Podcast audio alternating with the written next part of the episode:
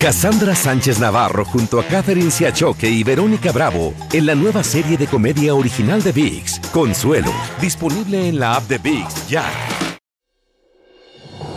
Hola, soy Jorge Ramos y a continuación escucharás el podcast del noticiero Univisión. Bienvenidos, soy Ilia Calderón y estas son las historias más importantes del día. Es jueves 21 de abril y estas son las principales noticias. Honduras extraditó al expresidente Juan Orlando Hernández, quien enfrenta en Nueva York cargos relacionados al narcotráfico. Tres personas murieron y varias resultaron lesionadas al accidentarse una camioneta con migrantes a la que perseguía un patrullero en Arizona. Autoridades mexicanas intensifican las operaciones para evitar el cruce ilegal de migrantes por la frontera la ciudad tejana de San Antonio pide recursos federales para responder al incremento de recién llegados desde México. Y el presidente Biden anunció otros 1.300 millones de dólares en ayuda militar y económica para Ucrania y prohibió el ingreso a puertos de Estados Unidos de barcos vinculados con Rusia.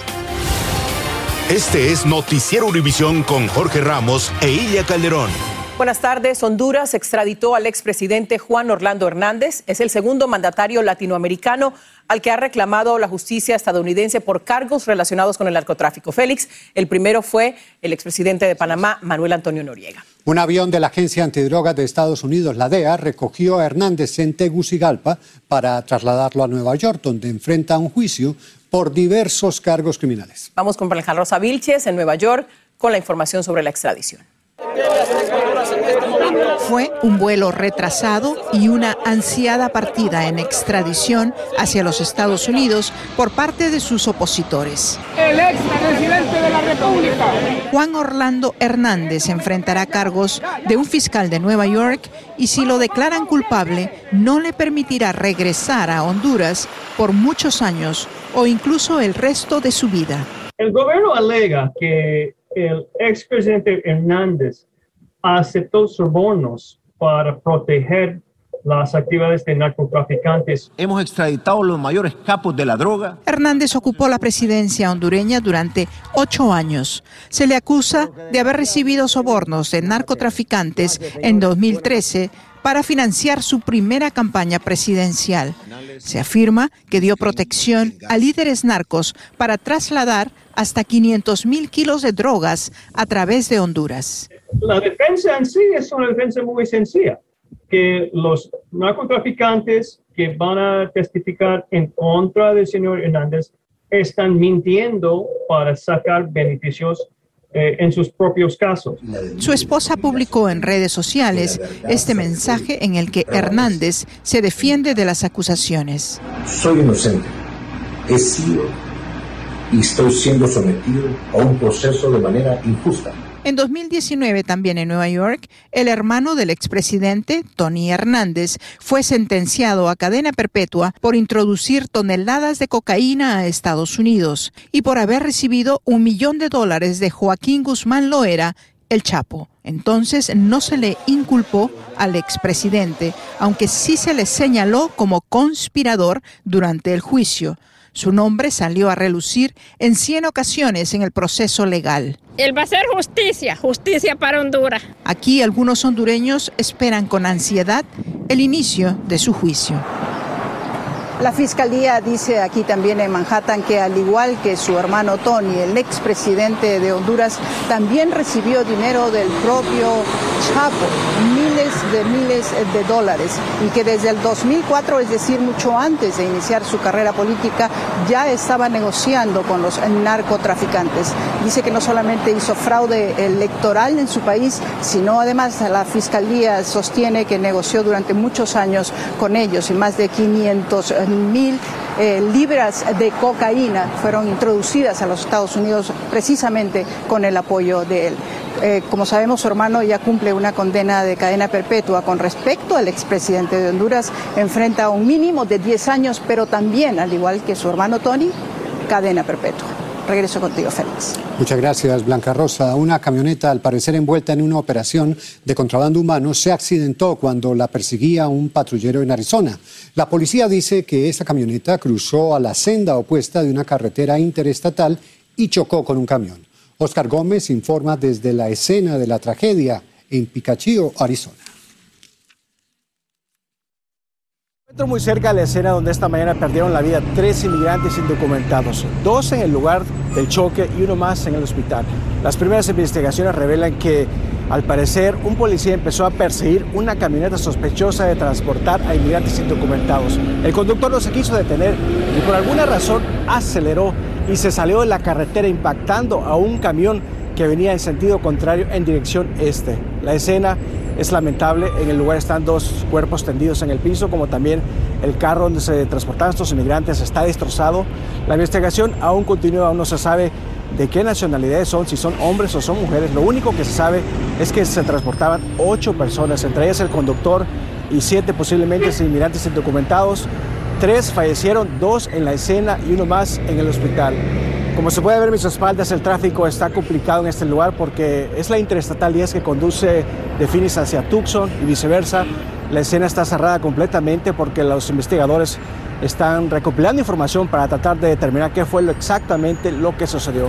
Hasta el momento no se ha dado a conocer la edad o la, los nombres de las víctimas. Esa información que posiblemente mañana se sabrá de quién se trata. Pero una vez más, les repito, lamentable lo que pasó aquí en la carretera de Arizona, donde tres inmigrantes, posiblemente indocumentados, perdieron la vida en un trágico accidente.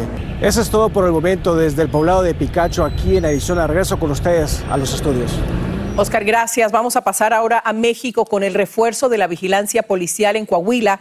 Esto como parte del acuerdo con Texas para frenar la inmigración irregular por la frontera. Pese a los recientes casos de personas ahogadas y a las fuertes corrientes del río Bravo, cientos de migrantes continúan cruzando. Algunos le contaron a Marlene Guzmán que prefieren el riesgo de cruzar ese río que volver a sus países. Quiero morirme, pero no regresar a mi país. Sí. Y eso nos mira las autoridades de México, pues que nosotros lo que queremos es pasar, no le hacemos ningún daño.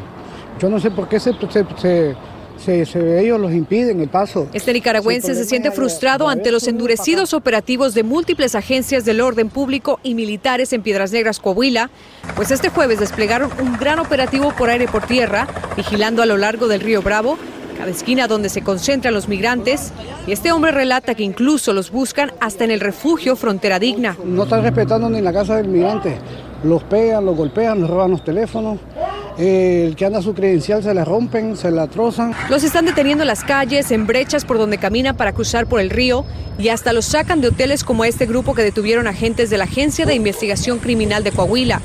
Mientras que este migrante hondureño que encontramos en Casa Migrante y quien ha sido detenido por policías municipales, nos cuenta que lo mantuvieron preso por hasta 36 horas. Lo único malo es eso, de que porque que no le dan comida a uno porque de lo contrario no, no puedo decir nada porque igual no estoy en mi país. Esta vez intensificaron los esfuerzos de detener el flujo de migrantes tras el acuerdo bilateral al que llegó el gobierno de Coahuila con el gobernador de Texas, Greg Abbott. Pero los que andan ilegales, según, ¿verdad? A veces los, los deportan también.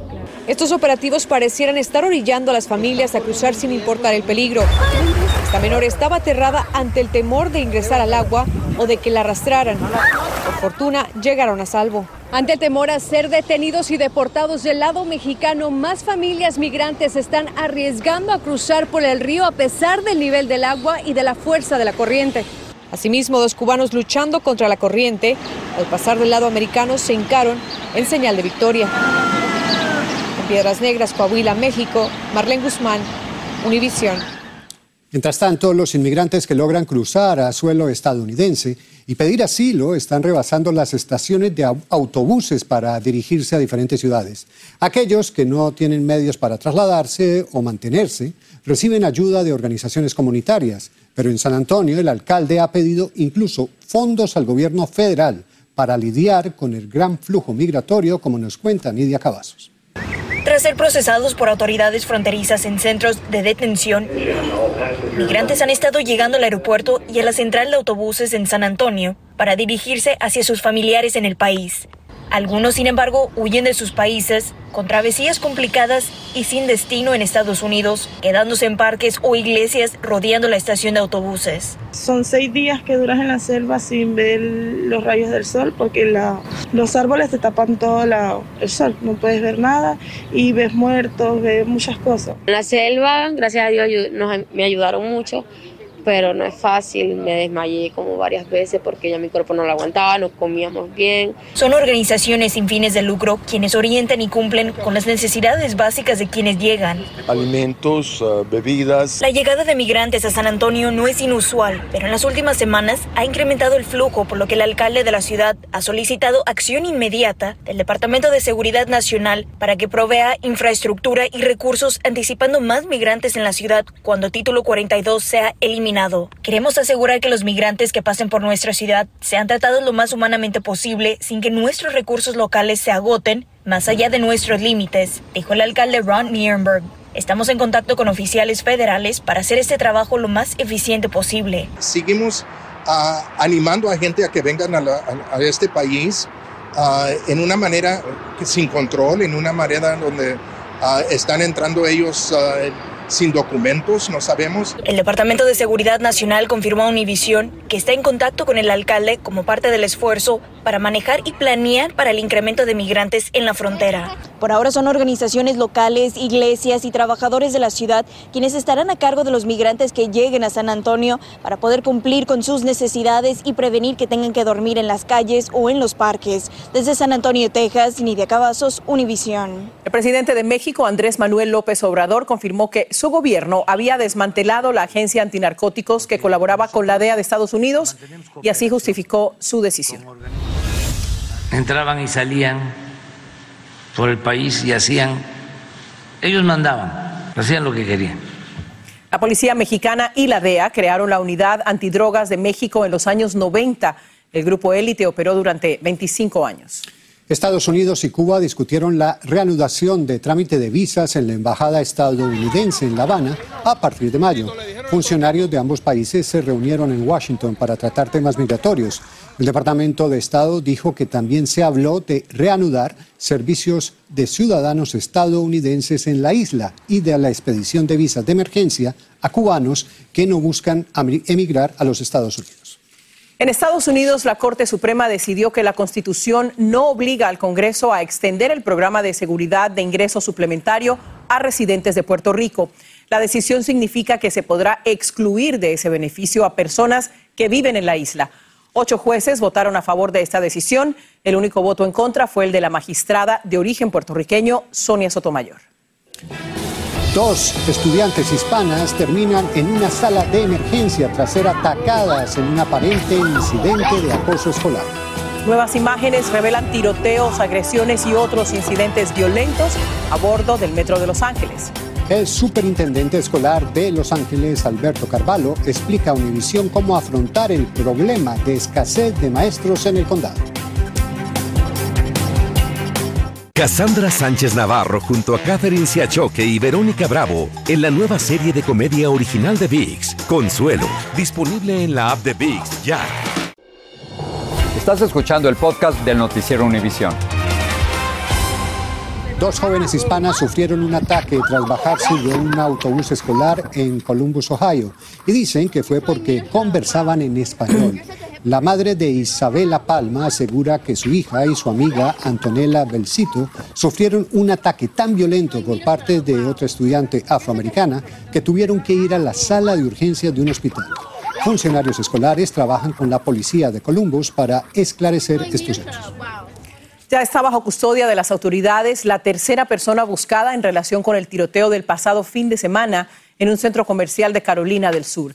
Amari Sincero Jamal Smith se entregó hoy, según informó el Departamento de Policía de Colombia.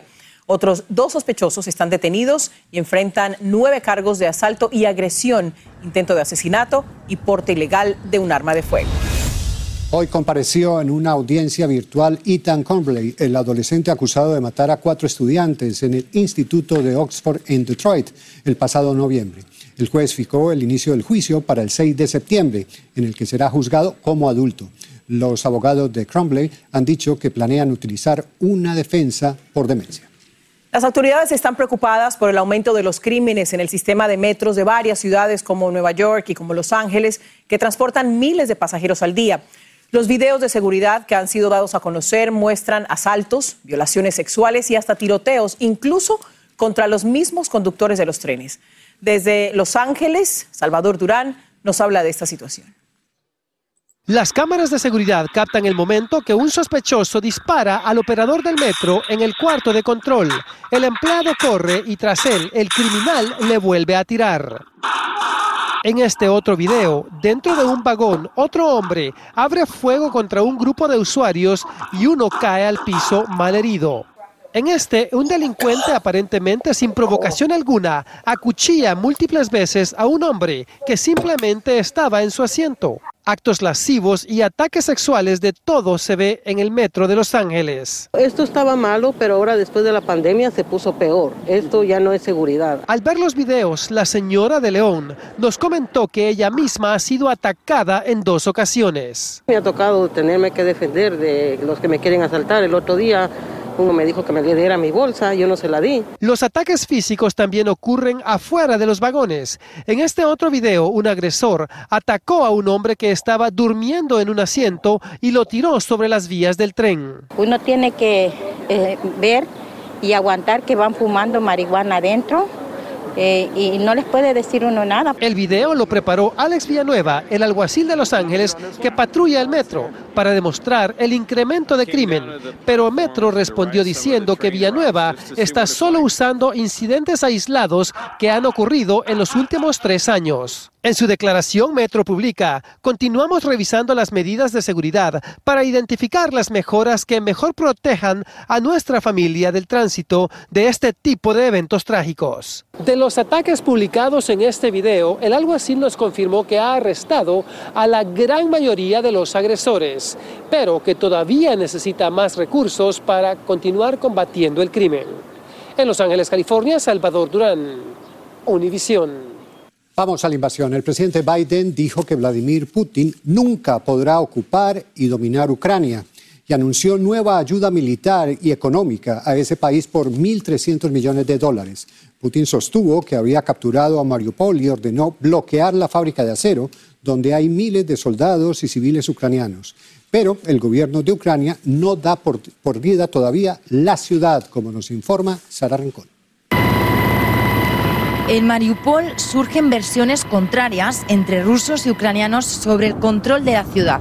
Mientras el líder ruso, Vladimir Putin, dice tener en sus manos este importante puerto marítimo, un funcionario local asegura lo contrario. Nuestros valientes guerreros defienden Mariupol en la medida de lo posible. Por lo tanto, no importan las declaraciones que se hagan desde Rusia, la ciudad es y será ucraniana. Estas imágenes publicadas por la empresa de tecnología Maxar parecen mostrar unas 200 fosas comunes cavadas entre marzo y abril en Mansub, un suburbio de Mariupol. Esto coincide con las declaraciones que llegan desde Ucrania en las que aseguran que los rusos están enterrando a civiles para encubrir los crímenes de militares. Además, 80 personas evacuadas en las últimas horas desde Mariupol pudieron llegar en tres buses hasta la ciudad de Zaporilla, pero se estima que unas 200 personas siguen esperando por ser evacuadas de esa zona. Todos son víctimas de la guerra que tendrán que acostumbrarse a vivir en medio de la devastación, como en Kiev. Hablamos con una familia donde ellos y sus vecinos se vieron obligados a comenzar de nuevo sus vidas en lugares destruidos. Tengo electricidad, pero no hay calefacción y mi agua está fría. Pero tengo fe en que habrá victoria y se restaurará todo.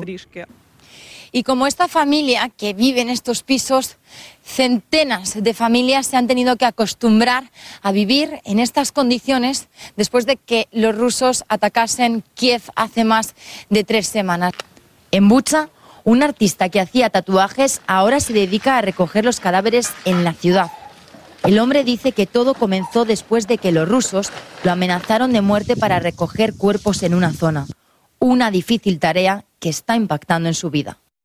Desde Kiev, Ucrania, Sara Rincón, Univisión.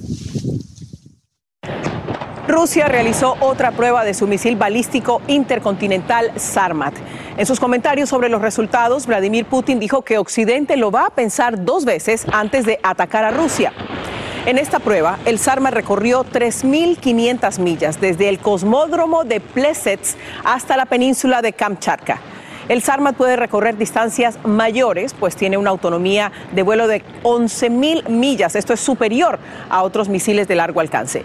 También alcanza velocidad de casi 16.000 millas por hora. Por eso puede eludir sistemas de defensa antimisiles. Por ejemplo, llegaría a Madrid en menos de 15 minutos si se lanzara desde el mismo cosmódromo o a Nueva York en media hora, aunque el Pentágono consideró que la prueba no constituye una amenaza para los Estados Unidos. Ese es el mundo en que estamos viviendo y ahora León nos tiene un adelanto de lo que tendrá en la edición nocturna. Impresionante. Gracias, Félix. Esta noche en la edición nocturna, autoridades de Arizona declararon estado de emergencia ante el avance de un gigantesco incendio. Las llamas se han llevado ya 16 mil acres de terreno, han destruido al menos 125 edificios y se espera que el estado de California extienda las protecciones para los trabajadores que se contagien de COVID-19 en sus trabajos. Las empresas tendrán que pagarles los días de enfermedad, entre otros beneficios. Eso y más esta noche Ahí los esperamos. Ahí vamos a estar entonces. Muchas gracias. Gracias. Gracias, León. Sigue este podcast en las redes sociales de Univision Noticias y déjanos tus comentarios. California enfrenta varios retos en su sistema de educación pública. Las matrículas vienen disminuyendo y consideran cerrar varios planteles. Pero además, Félix, el Estado también tiene escasez de maestros. La situación es difícil en el condado de Los Ángeles, precisamente como nos cuenta Jaime García. A menos de 10 semanas de iniciar su trabajo como superintendente del segundo distrito escolar, más grande de los Estados Unidos, Alberto Carvalho enfrenta la peor falta de maestros en la historia reciente de Los Ángeles. Y eso no es aceptable para mí. Por eso decidí ah, identificar ah, profesionales en nuestro sistema escolar que tienen ah, el entrenamiento y la experiencia como maestros y hablar con ellos y pedirle que vuelvan a las aulas. El resto para Carvalho es remontar un problema con más de una década sin solución. Es un problema histórico.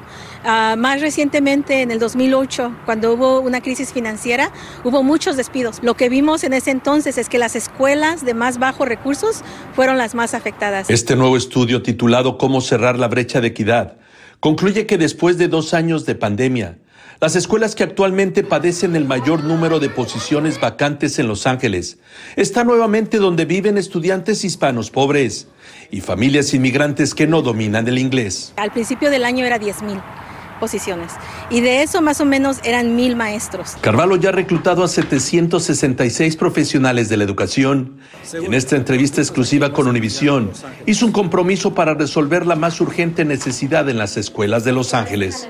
Al final de esta semana, viernes, no vamos a tener ningún estudiante por la primera vez en muchos años, ningún estudiante uh, sin un maestro. Uh, es una promesa muy importante para mí, para esta comunidad. El reto ahora para el superintendente es mantener a esos maestros contratados en las escuelas que los requieren. Enseñar sin tenerse que preocupar de que también tienen que ponerse la gorra de psicólogos o la gorra de, uh, de enfermeros. Eso es parte de mi plan una lista de estrategias que incluyen compensación, salario, beneficios, pero también apoyo a nuestros maestros. En Los Ángeles, Jaime García, Univisión. Bueno, lo dijo en exclusiva a Univisión el, superintendente, que no haya un estudiante sin maestro. Uno de los daños silenciosos de la pandemia es lo que le hizo al sistema educativo a nivel mundial. Así, nos vemos mañana.